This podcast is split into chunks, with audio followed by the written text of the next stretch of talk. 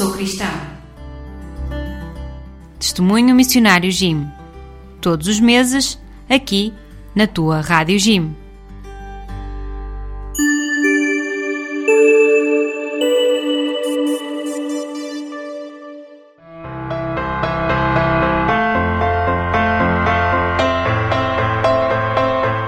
Olá, eu sou a Bárbara, mas aqui na Polónia chamam-me Baixa. Tenho 21 anos e vivo em Cracóvia.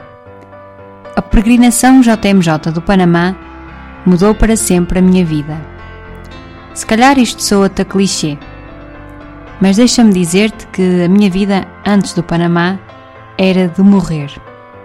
De facto, tentei suicidar-me.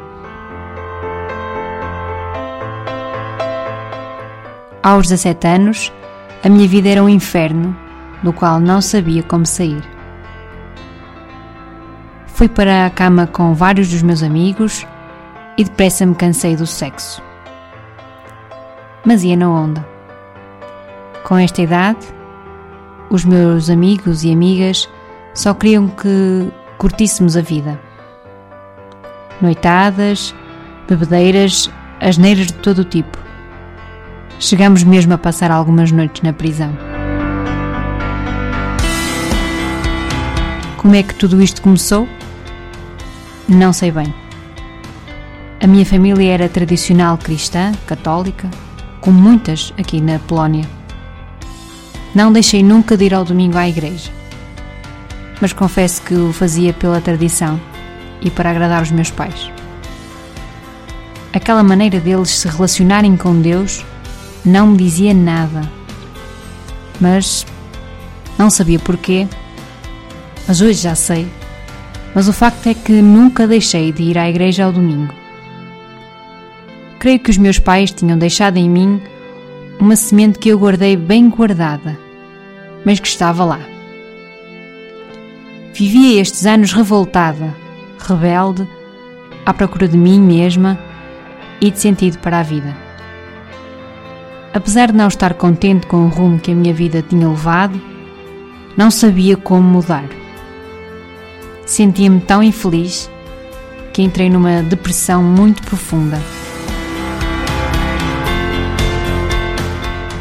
No meio desta insatisfação, no meio desta tristeza, sentia que Deus estava muito longe de mim.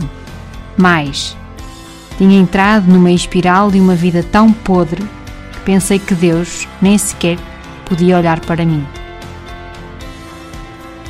A quando da JMJ aqui em Cracóvia, em 2016, o meu mundo tinha outras andanças. Não me recordo nada significativo da JMJ aqui na minha cidade natal. Porém, um ano antes da JMJ no Panamá, o pároco da minha paróquia telefonou-me a convidar-me se queria participar na JMJ no Panamá 2019. Confesso que não sei porque é que me convidou. Ou melhor, hoje sei. Eu não pertencia ao grupo de jovens e andava muito longe dos ambientes e do estilo de vida dos jovens da paróquia. Entre sexo, marijuana e álcool, nem eu sabia porque disse sim. Foi nessa altura que me tentei suicidar.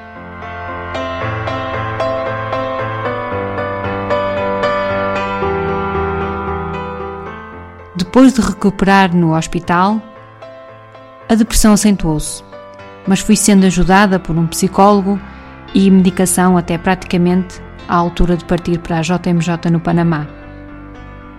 Eu pensei que seriam duas semanas longe desta vida vazia que eu vivia. E por isso talvez tenha aceitado ir para um lugar diferente, pelo menos por algum tempo. Umas férias. Mal eu sabia que aqui seria o início do meu retorno à casa do Pai. Hoje não posso viver sem Cristo e sem a minha comunidade cristã. Naquela altura, o Pai de amor e misericórdia fez uma grande festa, porque eu andava perdida e encontrei-me. Graças à JMJ, encontrei o meu lugar na igreja.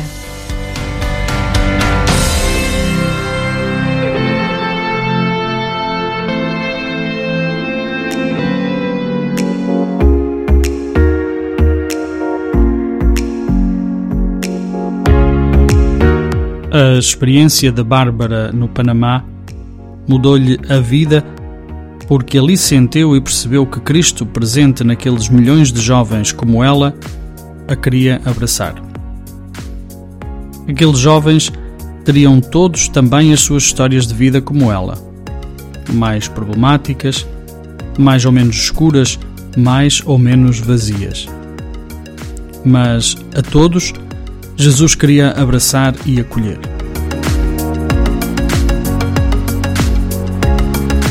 Foi o sentir que não era julgada, que não era apontada com o dedo e, sobretudo, que era imensamente amada na sua fragilidade por Deus, aquilo que lhe mudou a vida.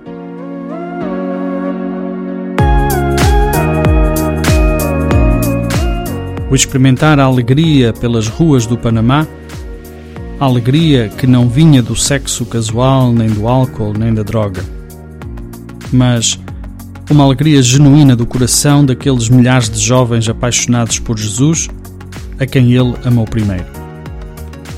Foi a vivência da alegria, da fraternidade, do amor incondicional, do não julgar e do sentir-se acolhida de novo nos braços do Pai que mudou a vida da Baixa.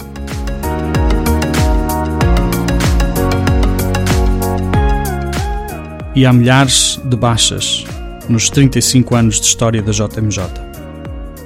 Essa foi a importância da JMJ para a Baixa. Qual a importância da JMJ para ti?